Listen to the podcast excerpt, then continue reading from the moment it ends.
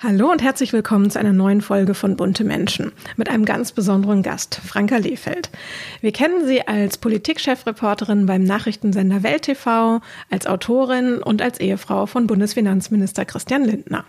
Heute lernen wir sie ein bisschen privater kennen. Ähm, ich habe mit ihr gesprochen über ihre Karriere, über ihr neues Buch, über ihre Familie und das ganz besondere Verhältnis zu ihrem Vater und eben welche Herausforderungen es mit sich bringt, mit einem Minister verheiratet zu sein. Viel Spaß beim Zuhören. Bunte Menschen trifft das Promi-Special. Stars und Promis hautnah.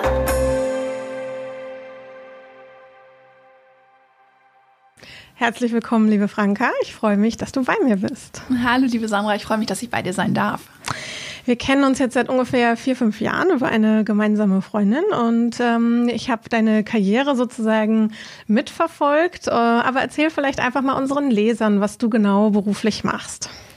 Also Stand heute hm. bin ich äh, Journalistin, ich bin Politikchefreporterin beim Fernsehsender Weltnachrichten, der gehört zu Axel Springer und äh, bin da aktuell in der Moderation viel tätig, bin Nachrichtenmoderatorin und ja, ich bin sozusagen im Nachrichtenalltag, Nachrichtenbusiness und das von früh bis spät ist man ja als Journalistin sowieso, man hat ja so einen inneren Nachrichtendrang, man ist ja so ein bisschen Medienjunkie, aber genau, ich bin dann dort von Montag bis Freitag in den Nachrichten zu sehen. Mhm. Und ich möchte gerne ein bisschen über deine Karriere sprechen und ganz vorne anfangen.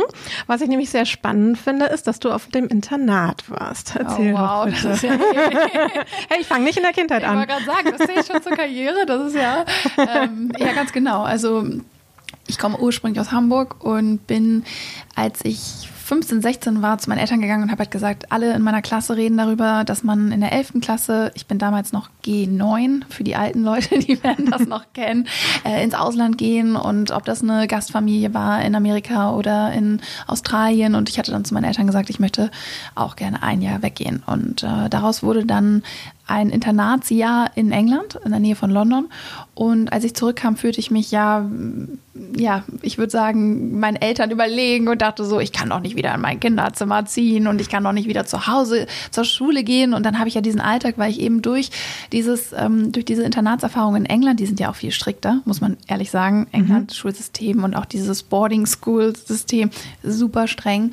Und ich hatte jede Woche eine Headmaster Detention, das ist also so eine Schulleiterverwarnung, ja, musste nach nachsitzen und und und. Oh, ich, warum? Was hast du Böses getan? Ja, ich habe mich ja nicht an die Regeln gehalten. Ich dachte, das ist so ein bisschen wie in Deutschland. Dann sagt mal einer du, du, du. Aber da war das dann gleich mit Nachsitzen und Wochenend Diensten versehen und mhm. ich habe die Dinger echt gesammelt, die wurden noch zu meinen Eltern geschickt. ähm, ich muss sagen, da waren die zum Glück nicht so streng. Postcard from England. die waren so ein bisschen, okay, ist vielleicht Teil ihrer Auslandserfahrung, lass sie mal machen. ähm, Schatz, ich glaube, sie wird erwachsen. So. Ich glaube, teilweise dachten die auch gar nicht, also, was macht die denn da die ganze Zeit? Aber man muss vielleicht dazu sagen, ähm, zum Erklären, also sowas zum Beispiel, wenn du, ich habe in so einem Haus gelebt mit äh, Mädchen- und Jungsfluren. Ähm, das war so ein gemischtes Haus, aber natürlich war der Mädchentrakt getrennt vom Jungstrakt und und ich habe das nicht verstanden. Ich war so, wenn ich da in mein Zimmer gehen will, dann gehe ich natürlich über den Jungsflur, Punkt aus Ende.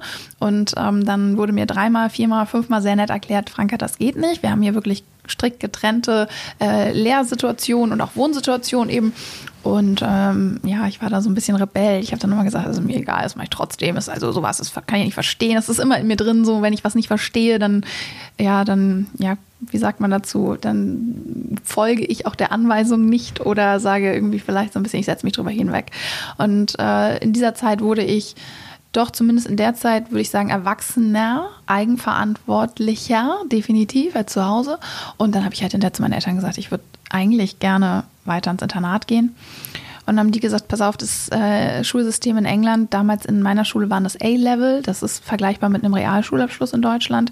Das ist jetzt nicht so, was wir uns für dich vorstellen. Und IB, was man ja heute mit dem Abitur oder sogar noch mehr vergleicht, ähm, das gab es an der Schule nicht. Und dann haben wir gesucht und dann bin ich letzten Endes in Bayern gelandet. Und das war ein Aufprall in der Realität im deutschen Bildungssystem. Oh, Gab es dann noch mehr böse Briefe oder warum? Nein, weil es einfach so naiv war letztlich von mir. Ich glaube mehr von mir. Mein Vater, dem war völlig bewusst, dass das Hamburger Schulsystem, Bildungssystem, kannst dir einen Ländervergleich anschauen, jetzt im Vergleich zu Bayern äh, eine ganz andere Nummer ist, eine ganz andere Liga ist. Ich kam also von aus England, hatte irgendwie dort natürlich hauptsächlich Englisch gelernt für mich, ja, und irgendwie so ein bisschen so diese Eigenständigkeit, aber jetzt nicht wirklich viel Mathe gepaukt. Und äh, die Bayern sind da doch ja, streng, gut und haben natürlich auch einen Anspruch. Und ähm, ich musste richtig, richtig Gas geben, dass ich nicht sitzen bleibe. Und das wäre ja noch der Super-GAU gewesen, so, ach, ein bisschen Ausland und dann wechselst du das äh, Bundesland und dann bleibst du noch mal sitzen. Und das wollte ich mir dann irgendwie, die Blöße wollte ich mir selber auch von mir nicht geben. Und ähm, ja, dann habe ich mit viel Ach und Krach geschafft, äh, mein Abi im, im vorgesehenen Zeitrahmen auch zu beenden. Das heißt, du hast den Schock also ganz gut überwunden, hast nicht aufgegeben, sondern hast dich richtig reingekniet? Ja, mein Vater musste echt einige Male kommen, also von Hamburg nach Bayern. Äh, meine Lehrer in der Oberstufe im Leistungskurs Deutsch waren völlig entsetzt. Ich war, kam so, also in Hamburg war Deutsch immer so nach dem Motto, wenn du ein Essay, einen Aufsatz schreibst, eine, eine Interpretation, dann hast du auch sehr viel Freiraum. Das war zumindest bei mir damals so. Und in Bayern waren die halt super strikt, was eben die Epochen angeht, was die ganzen Interpretationen angeht. Und ich habe da irgendwie was hingeschrieben. Und dann haben die erstmal gesagt, okay, ich will glauben, so wird das nichts. Und dann hat mein Vater echt ein paar Reisen nach Bayern angetreten und mit den Lehrern gesprochen. Hat so, was sollen wir machen? Was hilft denn? Was glauben sie denn? Und ich war echt immer so ein bisschen so, hm, ja, eigentlich wollte ich's, aber ich war eben auch nie in meiner Schulzeit übermäßig fleißig. Habe immer nur das Minimum getan, das ich zum Überleben brauchte. Das glaube ich gar Doch, nicht. ist so. Ich war nie, ich war wirklich nicht, äh, nicht fleißig. Ich war freizeitfleißig.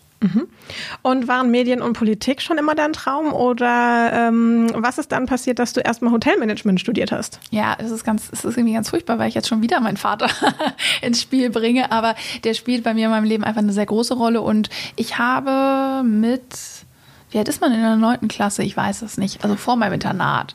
Was bist du da? 14, 15? 14, 15, so. ja. Da musste man ein Schülerpraktikum machen. Und das habe ich in Hamburg beim Axel Springer Verlag gemacht. Da schließt sich dann auch doch wieder der Kreis. Und ich habe damals äh, für die Bild am Sonntag äh, volontiert. Und die hatten so ein, so ein Kinoteil. Damals gab es das noch. Und den Viva-Teil. Also es klingt jetzt wie Steinzeit. Aber da wurde immer so ein bisschen über ähm, Musik, Kultur und sowas ähm, geschrieben. Und die schickten mich, also ganz cool eigentlich, mit einer Karte immer ins Kino und sagten so, hier, der Kinofilm läuft an, den guckst du dir an ähm, und äh, dann schreibst du da hinterher einen Zwölfzeiler oder einen 17-Zeiler, eine Kinokritik. Und ich weiß, äh, ich habe es irgendwie so geschrieben, bei der, ich weiß noch, wie heute so irgendein so Eisprinzessin-Film. Da habe ich so geschrieben, sie ist heiß auf dem Eis und mein Vater so, oh Gott, jetzt ist das Bild gehen. Wirklich. bei ihr im Kopf angekommen. Meine Eltern waren so ein bisschen konsterniert, so mit 14, 15 schreibt das Kind so, sie ist heiß auf dem Eis. Das war so ein bisschen so, aha, gekauft haben sie die Zeitung, liegt heute noch zu Hause. ähm, äh, aber ja, so bin ich, ich, das war so meine ersten Touchpoints, Berührungspunkte mit Medien, mit Journalismus und dann äh, hatte ich nach diesem, das waren nur sechs Wochen, weißt du, kennst du ja auch, das ist ja nichts, wo du jetzt wirklich sagst, du arbeitest intensiv und so. Es ist so eine Berufserfahrung, so ein Schnupperkurs und es hat mir viel Spaß gemacht. Und ähm, nach dem Abi habe ich dann gesagt, oh toll, ich studiere Journalismus, ich gehe an irgendeine Journalismusschule, ähm, gibt es ja bei Axel Springer ich bin dann, äh, RTL gibt es auch und, und, und Heinrich-Nannen-Schule. Und da sagte mein Vater so, Veto. Ähm, du hast jetzt nicht ein Abi gemacht, ähm, um ja durch so eine interne Schule, die dir ja letztlich kein, kein Bachelor, kein Master, Mhm. noch nicht mal, du bist ja nicht mal in Ausbildung, die du beendet hast. Also so, du kannst ja nicht mal, als Handwerker hast du hinterher, bist du Meister oder auch nicht. Ne? Okay, er wollte einen Titel Und er haben. wollte gerne, dass ich ein Studium mache, absolut. Und hat dann auch gesagt, ähm, wir können den Deal machen, du studierst. Ähm, und wenn du hinterher immer noch sagst, dass du mit einem BWL ausgerichteten Studium meinst, du möchtest Journalistin werden, ist das für mich kein Problem. Ich möchte nur, dass du dieses Backup hast, dass du, dass du sicher bist, dass du stehen kannst, dass du schwimmen kannst. Ja, und dann ähm, kam er so ein bisschen um die Ecke, weil ich glaube, er wäre vielleicht ganz gerne um die Welt manchmal so ein bisschen und hätte mal vielleicht auf den Philippinen im Hotel gearbeitet, dann auf Bali, dann vielleicht noch mal irgendwo in Namibia, weißt du, so, so dieser, dieser Traum des deutschen Hotelmanagers. Und ähm, dann hat er halt gesagt, Franka, das ist eine gute Branche, mach das mal habe ich dann eben im Bachelor gemacht.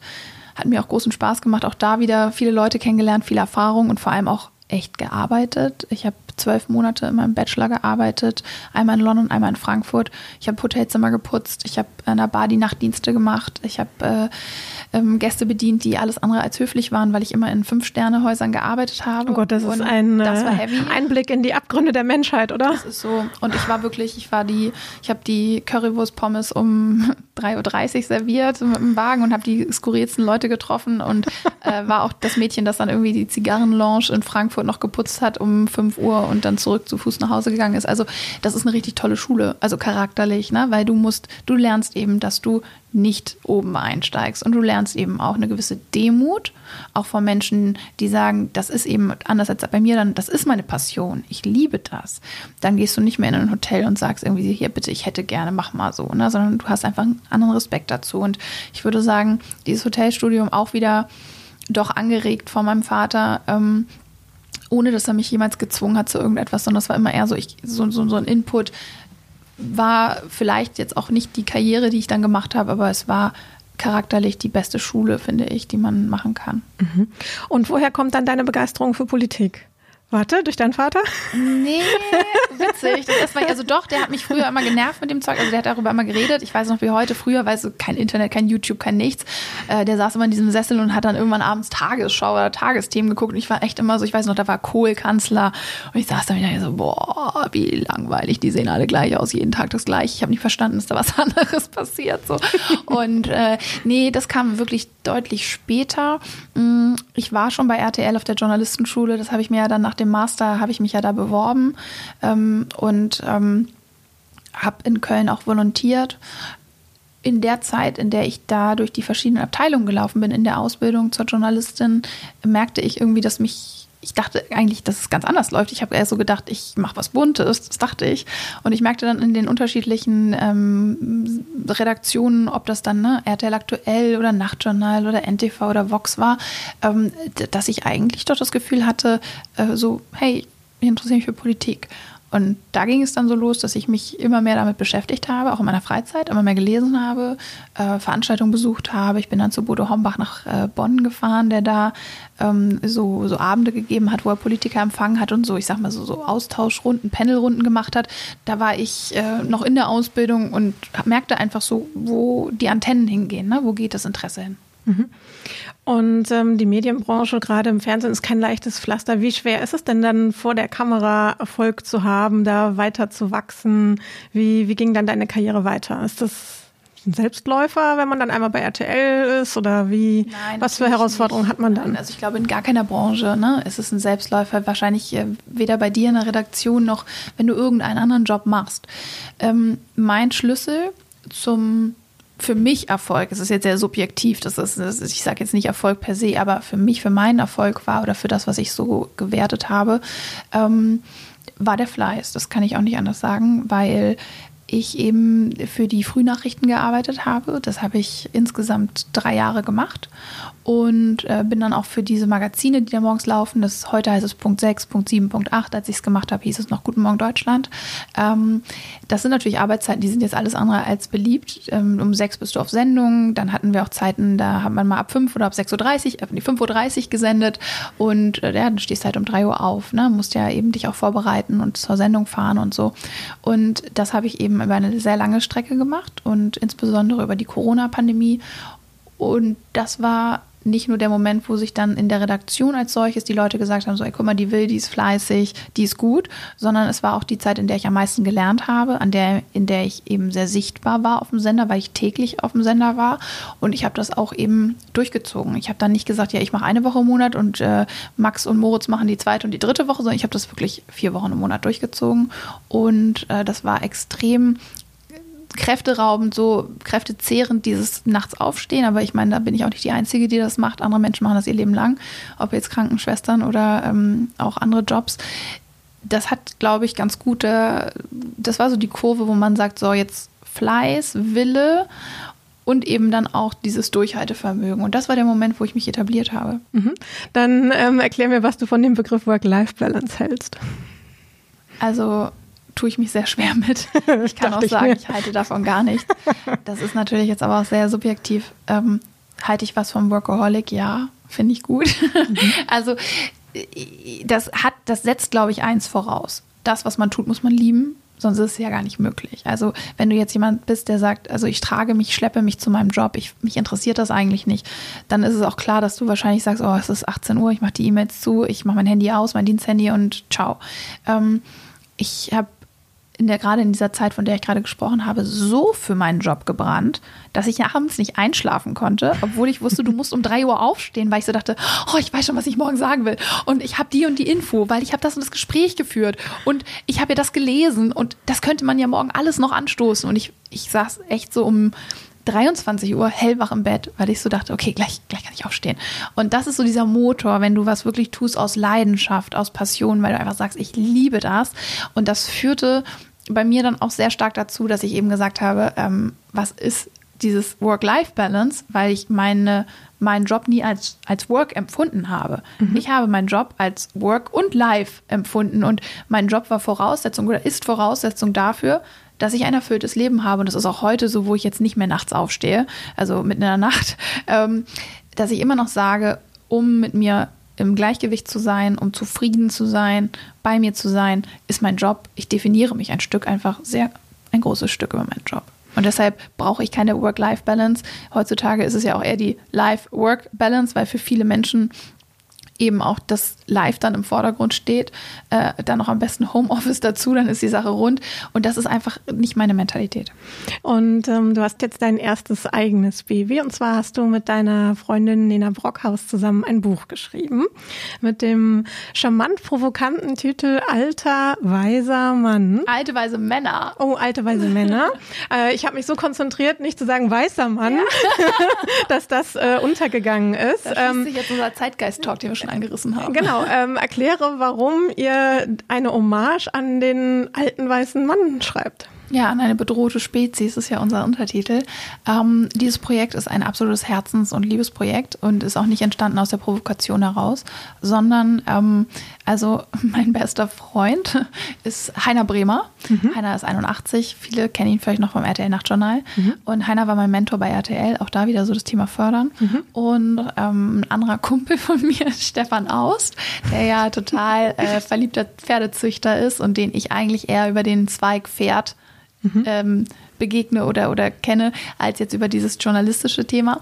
Und ähm, mein Vater, hast du ja auch schon in dem Gespräch gemerkt, ist auch, mein Vater ist verhältnismäßig alt, ist 80, ähm, ist eben auch jemand, der mir in meinem Leben ganz, ganz wichtige Weichen gestellt hat und immer noch mein allerwichtigster Ratgeber ist heute. Mhm. Und ähm, diese drei Männer ähm, sind auch so auf meiner Anruferliste im Handy echt immer so unter den Top 5. Ne? Also mhm. ähm, kein Tag, an dem ich nicht mit einem von ihnen spreche. Mhm. Und ähm, das war immer so ein bisschen witzig witzig, weil Nena auch oft so zu mir gesagt hat, so, ja, du und deine alten Männer. Der Boys Club. Ja. Und äh, wir haben dann oft darüber gesprochen, weil uns beiden dieser Zeitgeist ähm, was eben das Thema Quote, diese Schublade alter weißer Mann und die, die, sind ja kaum noch gesellschaftsfähig und das sind ja einfach die, weißt du, so, die brauchen wir ja nicht mehr so ein bisschen und die sollen auch bitte nichts mehr sagen und die haben ja nur ihre Karriere auf Kosten anderer gemacht. Das hat uns beide richtig genervt und die Nena hatte äh, bei Bild ja auch ähm, in ihrer Talkshow viele, ich sage jetzt mal alte Männer, mit denen sie Themen besprochen hat und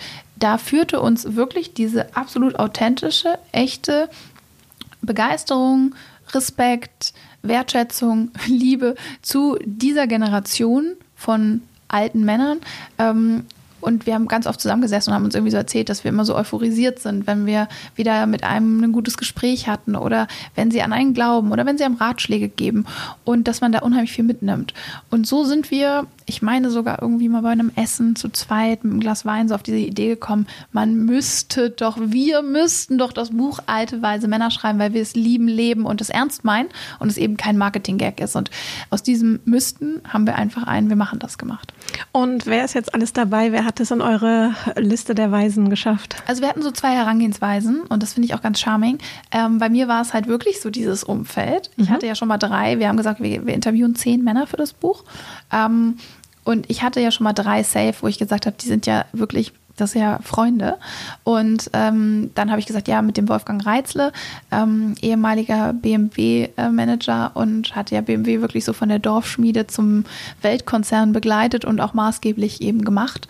Ähm, dann Ford und, und äh, heute eben noch Linde das war auch jemand, mit dem ich sehr tolle Gespräche und tiefgehende Gespräche hatte und den ich einfach auch als Mensch für seine Lebensleistung wahnsinnig bewundere. Kanntest du ihn vorher? Ja. Ah, okay. Ja. Das heißt, Wolfgang also habe ich auch so kennengelernt durch so Begegnungen in Berlin und durch Veranstaltungen und durch seine wirklich sehr tolle Frau Nina Ruge, ähm, die ja auch wieder aus meiner Szene, aus meinem Business ist und so haben äh, habe ich mit denen einfach schon so private Berührungspunkte gehabt, wo ich einfach eine Begeisterung auch für Wolfgang Reitzle entwickelt habe und ähm, dachte, okay, das wäre ein guter Vierter und dann fehlte mir noch einer.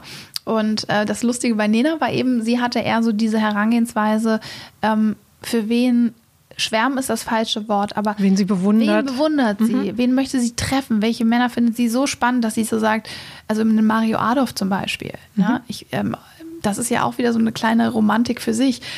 Den kriegst du ja nicht, indem du sagst, so, hey, ich schreibe hier gerade ein Buch, das ist so ein bisschen äh, zeitgeistkritisch und wir finden Gender nicht so optimal, wir, wir sind auch nicht für die Frauenquote und ähm, unserer Meinung nach brauchst du auch nicht unbedingt eine Work-Life-Balance, sondern eher das Leistungsprinzip. Da sagt ja auch nicht jeder Ja.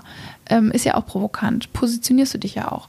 Und ähm, Mario Adolf, das war von Nena wirklich so eine so ein Dranbleiben-Thema. Die hat immer wieder geschrieben, wir sprechen auch über Briefe, nicht über E-Mails und SMS so. Und dann doch wieder E-Mail. Und sie war da unfassbar hartnäckig. Und als er ihr dann sagte, okay, ich bin dabei, da war sie äh, total on fire zurecht.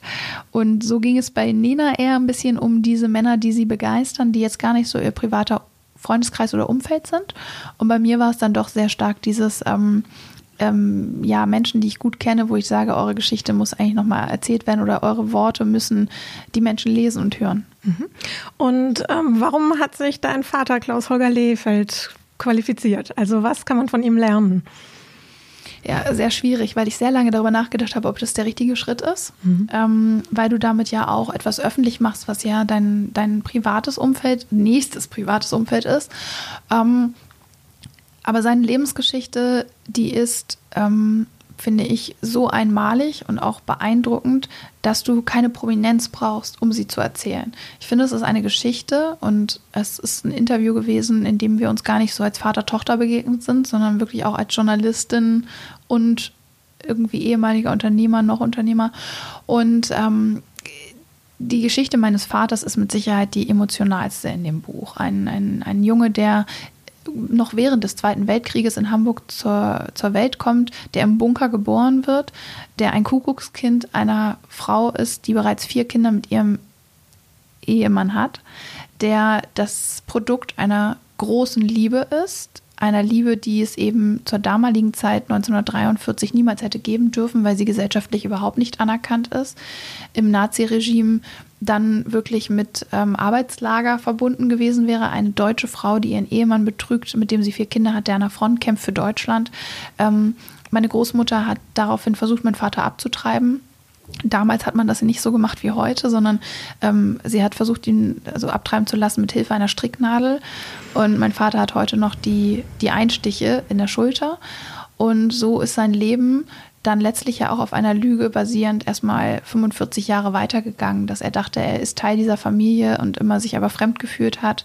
Ähm, ein ganz anderes Kind war, ähm, in einem von seiner Mutter ja auch sehr lange angelogen worden ist und sich dann aber doch sehr deutlich auch für die Frau heute und für den eigenen Körper und die Bestimmung darüber und auch für Abtreibung, wenn die Frau es möchte, unter den ähm, gegebenen Gesetzesmaßnahmen eben ausspricht. Also jemand, der aus seiner eigenen Biografie heraus trotzdem dieses moderne Denken ja verkörpert und ein absoluter, Fra also ein, ich kenne kaum einen Mann, der mehr für die Frau ist als mein Vater und das so lebt auch bis heute.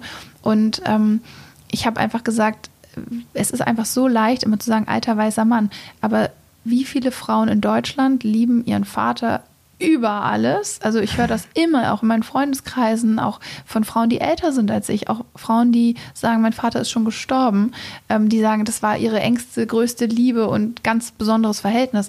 Aber wenn wir immer sagen, alter weißer Mann, ähm, egal wie wir ihn klassifizieren, da, gibt, da gehen ja auch die Wege auseinander. Der eine sagt, du kannst schon mit 20 eben im Mindset ein alter weißer Mann sein, der nächste sagt, das bist du dann später, wie auch immer.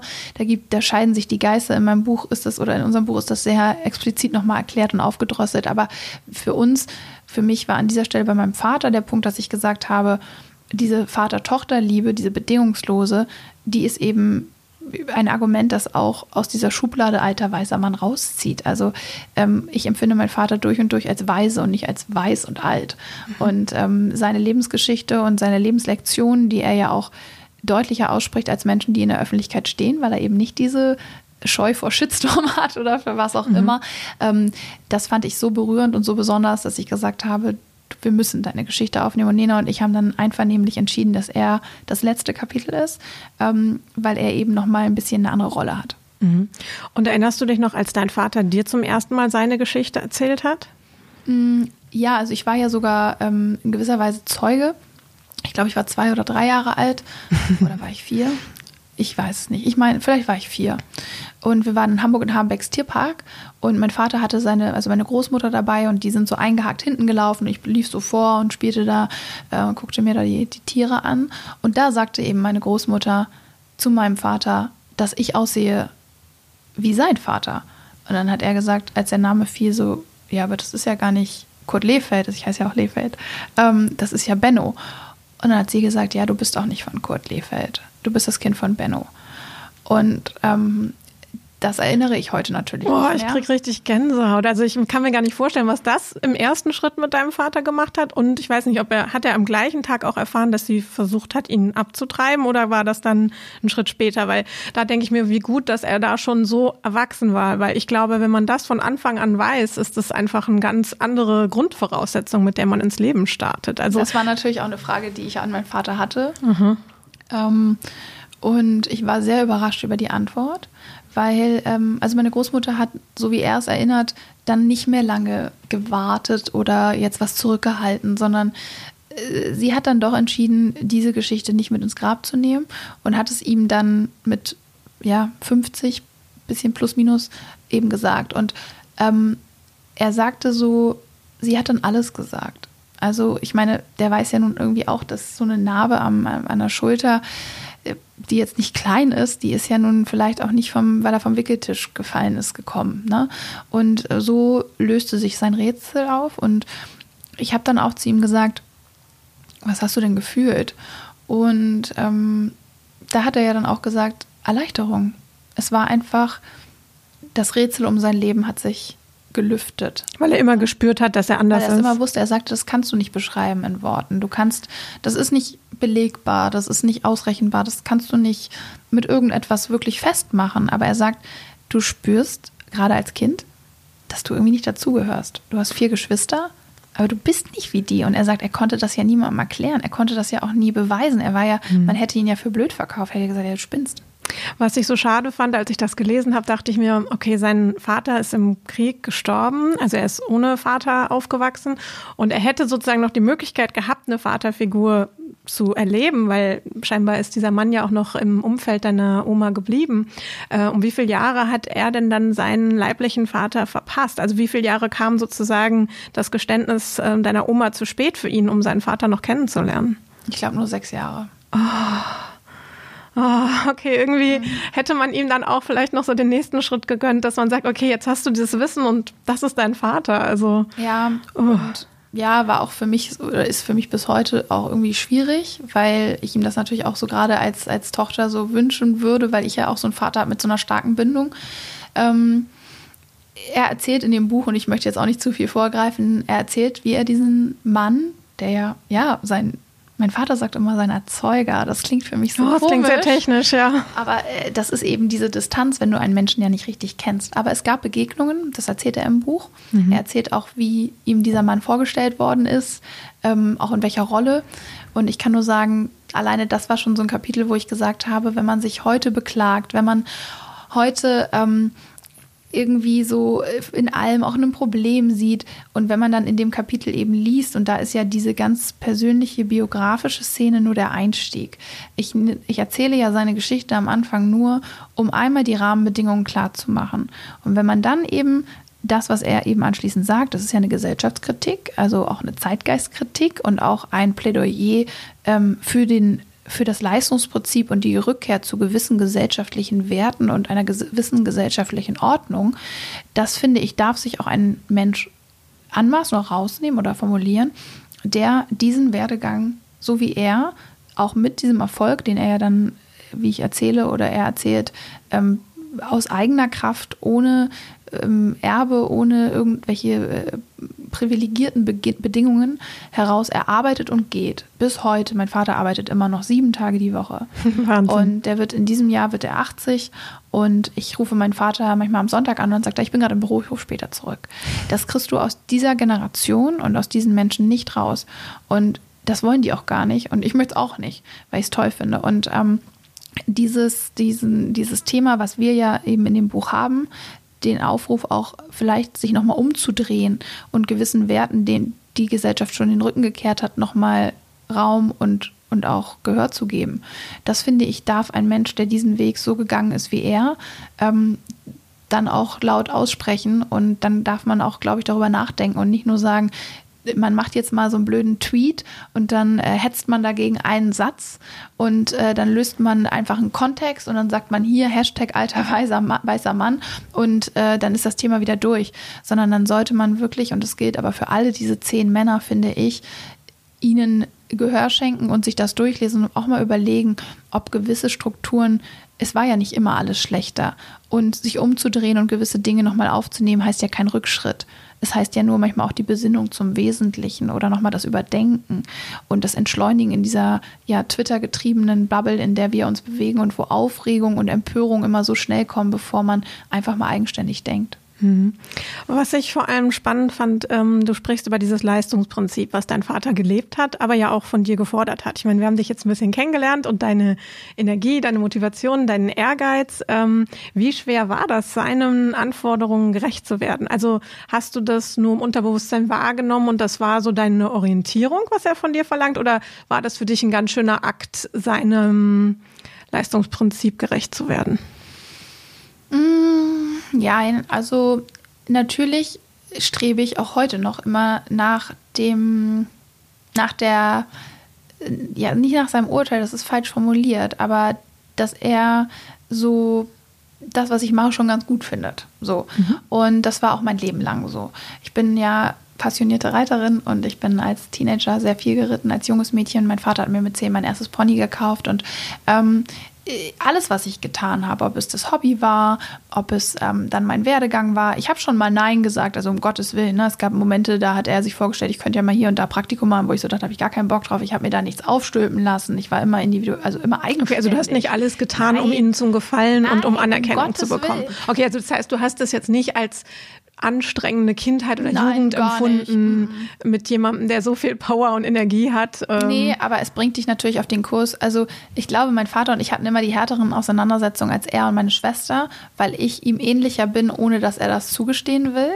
er hat immer so ein bisschen so getan, ich sei ja wie meine Mutter. Ich sehe auch in der Tat aus wie meine Mutter. Mhm. Ähm, aber wir sind uns da schon äh, charakterlich auf Augenhöhe, was so dieses ähm, also wir sind da doch, ja, das ist, glaube ich, wenn die Liebe halt bei uns ist echt bedingungslos, sie ist riesig. Ich, würd, ich liebe meinen Vater abgöttisch.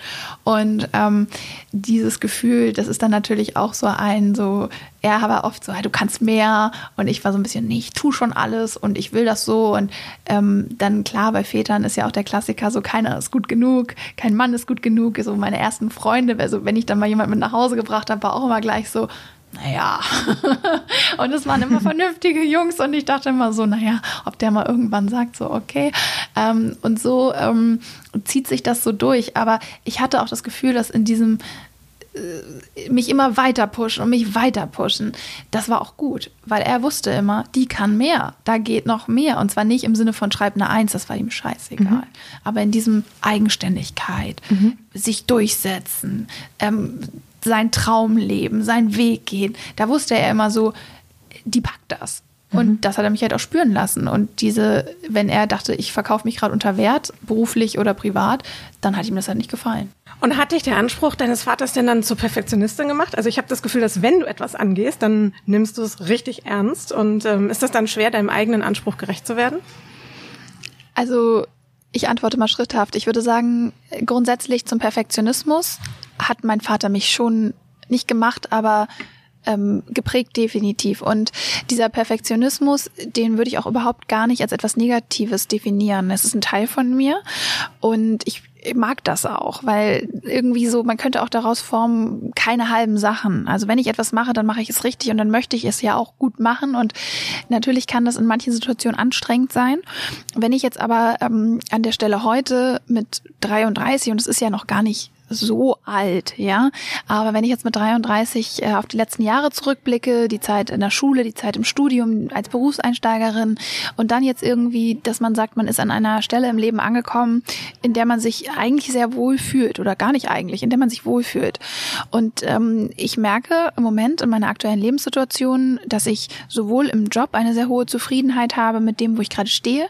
Das, da trägt auch dieses Buch natürlich zu bei. Also das Buch ist ein absolutes Herzensprojekt als das abgeschlossen war, fühlte es sich auch an wie so One Project Done und eben auch mit einem Anspruch wie, man kann es auch Perfektionismus nennen, aber mit einem hohen Anspruch. Und ähm, aktuell kann ich so vom beruflichen auch auf das Private blicken und einfach sagen, ich bin gerade tief zufrieden in mir drin und es ist jetzt nicht, dass der Perfektionismus in irgendeiner Form mich da, ich sage jetzt mal, treibt. Ja, ich bin keine Getriebene.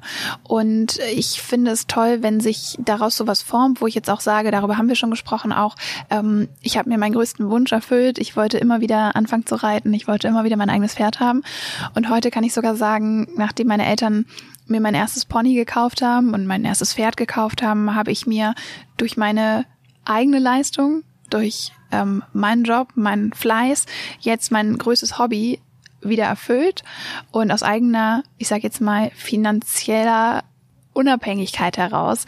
Und das ist ein ganz tolles Gefühl. Und im Augenblick bin ich vielleicht eine Perfektionistin ohne Projekt. Nee, aber es ist doch äh, schön, wenn du gerade kurz mal ankommst und dankbar bist für das, was du erreicht hast, weil sonst ist ja oft dieser Impuls, dass man sich die Ziele immer höher steckt und gar nicht genießt, wenn man es überhaupt erreicht hat. Ja, in dieser Durchatmerphase vielleicht bin ich gerade. Von mir aus kann sie auch ein bisschen anhalten. Ähm, ich bin da einfach äh, wirklich, so blöd das klingt, mit mir gerade im Rein. Und was hast du für ein Gefühl, gibt dein Vater dir für ein Feedback? Also verfolgt er äh, dich äh, im sozusagen strengster Überwachung? Musst du alle zwei, drei Tage ähm, Bericht erstatten, wie es dir geht? Oder sagt er einmal im Jahr, Kind, hast du gut gemacht? Äh, grundsätzlich ist es so, dass ich wirklich immer meinen Vater anrufen muss, weil der irgendwie nie zum Hörer greift oder super selten. Ähm, aber was total süß ist, mein Vater schaut wirklich den ganzen Tag Weltfernsehen, aber er schaut nicht, sondern er lässt halt ohne Ton bei sich zu Hause den Fernseher an. Und neulich hat er so ganz stolz zu mir gesagt, er wollte mir mal erzählen, ähm, also er wäre ja jetzt, damit die, die Sendequote oben ist, ist er jeden Tag dabei. Und dann habe ich so gesagt, ähm, ich habe es überlegt, sage ich jetzt, dass nur die Geräte zählen, die nein, oder nein, nein.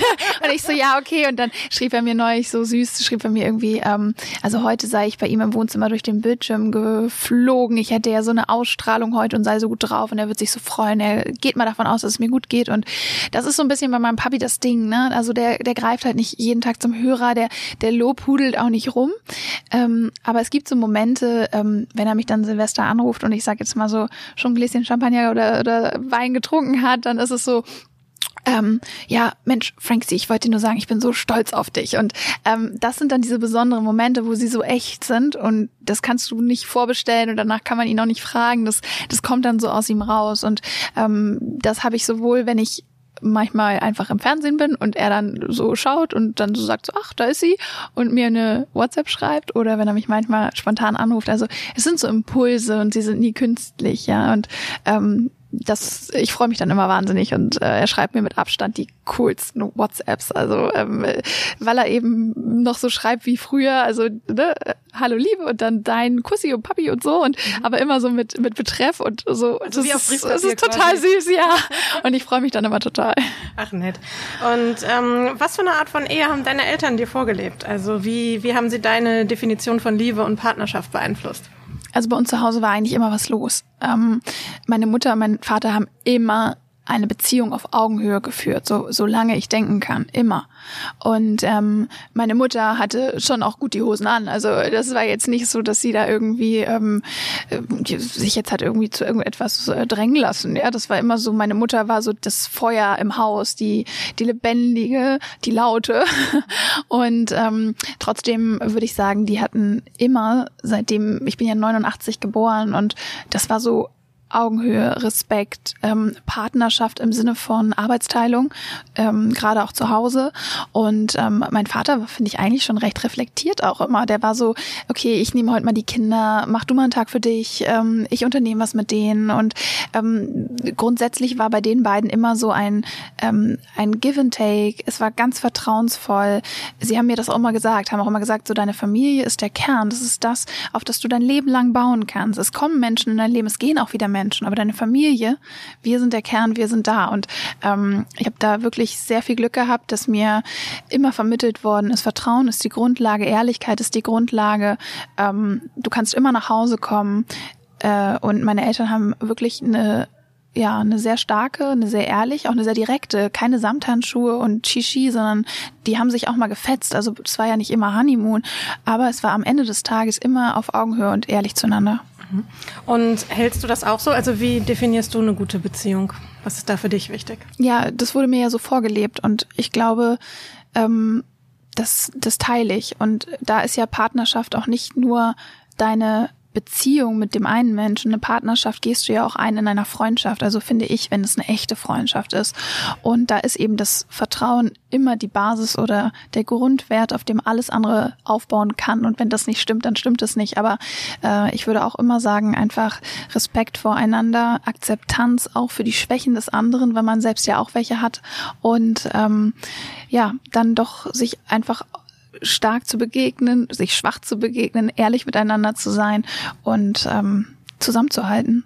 Der Winter draußen ist kalt genug und das gilt, finde ich, in der Beziehung und in der Freundschaft, in jeder Form von Partnerschaft. Mhm. Das heißt sozusagen auch in schlechten Zeiten zusammenhalten und ähm, sich stärken Absolut. Und das ist ja auch so ein Wert, der auch in unserem Buch vermittelt wird, ne? Dass du eben nicht in deinem Leben nur durch äh, äh, sonnige Zeiten läufst. Natürlich kommt auf allen Ebenen, im Privaten oder auch draußen, ähm, der Wind, der Regen und äh, die stürmischen Zeiten auf. Und ich finde, das ist so ein Symptom in unserer Gesellschaft, dass eben auch ähm, ungesund ist, dass man manchmal sich zu sehr auf irgendwie alles ist toll, äh, Social Media, alle sind happy, always happy, alles ist rosa, shiny, toll und glamour. Ähm, das ist ja fernab der Realität. Ich meine, wir alle wissen doch, wie oft man sich schlecht fühlt, wie oft man auch zweifelt, wie oft man hadert, wie oft man sich auch mal mit jemandem streitet und im Clinch liegt, das einem nahe geht. Und dann kann man ja nicht immer sagen, ich werfe das alles über Bord ähm, und jetzt kommt der nächste oder die nächste und dann äh, ist alles äh, leichter und und toller und Friede, Freude. Ich finde, man muss sich auch diesen negativen Emotionen stellen und man schweißt sich doch gerade in dieser Zeit zusammen und das dann auch für sich zu akzeptieren und damit umzugehen. Und manchmal braucht man ja auch, also ich kenne auch so Zeiten, wo du sagst, nach, ähm, wenn es mal wirklich irgendwie gerade ähm, nicht so toll läuft oder wo es dann auch mal weh tat, dann dauert das ja auch, bis du dich selber wieder aufbaust und mit gerader Schulter nach draußen trittst oder mit mit mit Brust nach vorne, sage ich mal, ja. Und ähm, ich kann einfach nur davon abraten, immer gleich hinzuschmeißen oder zu glauben, äh, das nächste ist das Bessere.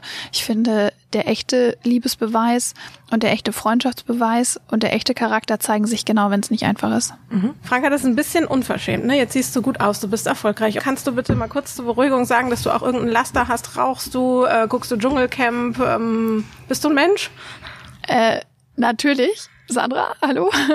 Und ich habe, glaube ich, viele Laster. Ich rauche nicht, aber ich esse unheimlich viel Junkfood. Also ja, ich kriege das noch nicht so gut hin mit dem gesunden Kochen und manchmal denke ich so, Mist, wäre schon besser.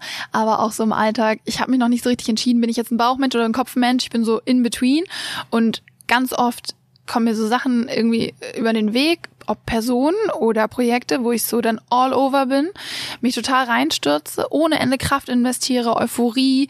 Und es entpuppt sich manchmal als so da hast du zu früh Feuer gefangen, du warst zu euphorisch. Vielleicht manchmal einfach einen Moment die Dinge auf dich wirken lassen, auch Personen übrigens länger im Auge haben, ehe man sagt so, all in, ich gehe rein und äh, ich bin durch dick und dünn und immer. Und hinterher merkst du so, oh, das war eine Einbahnstraße.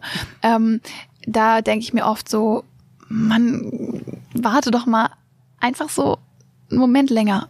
Ähm, guck doch erstmal. Und da bin ich, glaube ich, manchmal zu stürmisch und dann auch so total überzeugt. Dann kriegst du mich davon auch nicht weg. Also da kann mir dann auch Externe sagen, so, glaubst du, das ist jetzt richtig? Ähm, da bin ich dann unstoppable.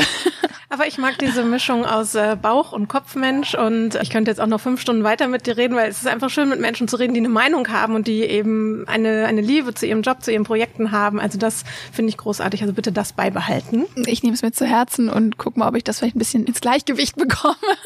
Ich habe mir fest vorgenommen, aber das ist süß, weil auch Stefan Aus mir genau das in seinem Kapitel sagt. Er sagt so, er, er haltet sich immer Projekte auf, sagt sofort ja, denkt so yes und dann und ich meine, der Mann ist jetzt halt äh, 76 und sitzt dann da und sagt so, ach Mann, ich habe den Fünfteiler über Merkel zugesagt. Oh, jetzt muss ich ihn auch machen. Und äh, da ist eine schöne Parallele, weil ich auch immer so bin, so, oh ja, tolle Idee, ja, lass uns das machen. Und, und ich habe mir, wann? wann? Und für dieses Jahr habe ich mir wirklich vorgenommen, nach diesem Buch, also wenn das draußen ist, mhm. wenn deine und meine Termine und alle anderen Termine abgeschlossen sind, dann gehört der Sommer meinem Privatleben und meinem Job so, wie man ihn auch in Anführungszeichen normal machen kann. Ich mache ja eh immer so dies und das und so, aber jetzt mal nicht nächstes Buch schon planen, noch mal einen neuen Podcast starten und äh, vielleicht noch eine neue Sprache lernen, sondern einfach mal so, ey, take it easy ist mein großer Vorsatz für dieses Jahr. Sehr gut, dann genieße diesen Sommer und ähm, ich bin gespannt, dass ich dann wahrscheinlich in zwei, drei Wochen von deiner neuen Projektidee höre. Also Franka, ich danke dir. Ich danke dir, Gespräch. Sandra. Danke.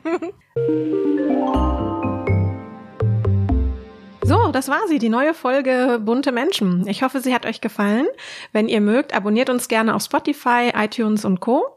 Und lasst uns auch gerne eine Bewertung da oder schickt uns Feedback und Anregungen über unseren Instagram-Kanal, über Direct Message bei bunte-magazin. Tschüss. Stars und Promis hautnah. Bunte Menschen trifft das Promi-Special. Jeden Monat eine neue Folge. Original Podcast.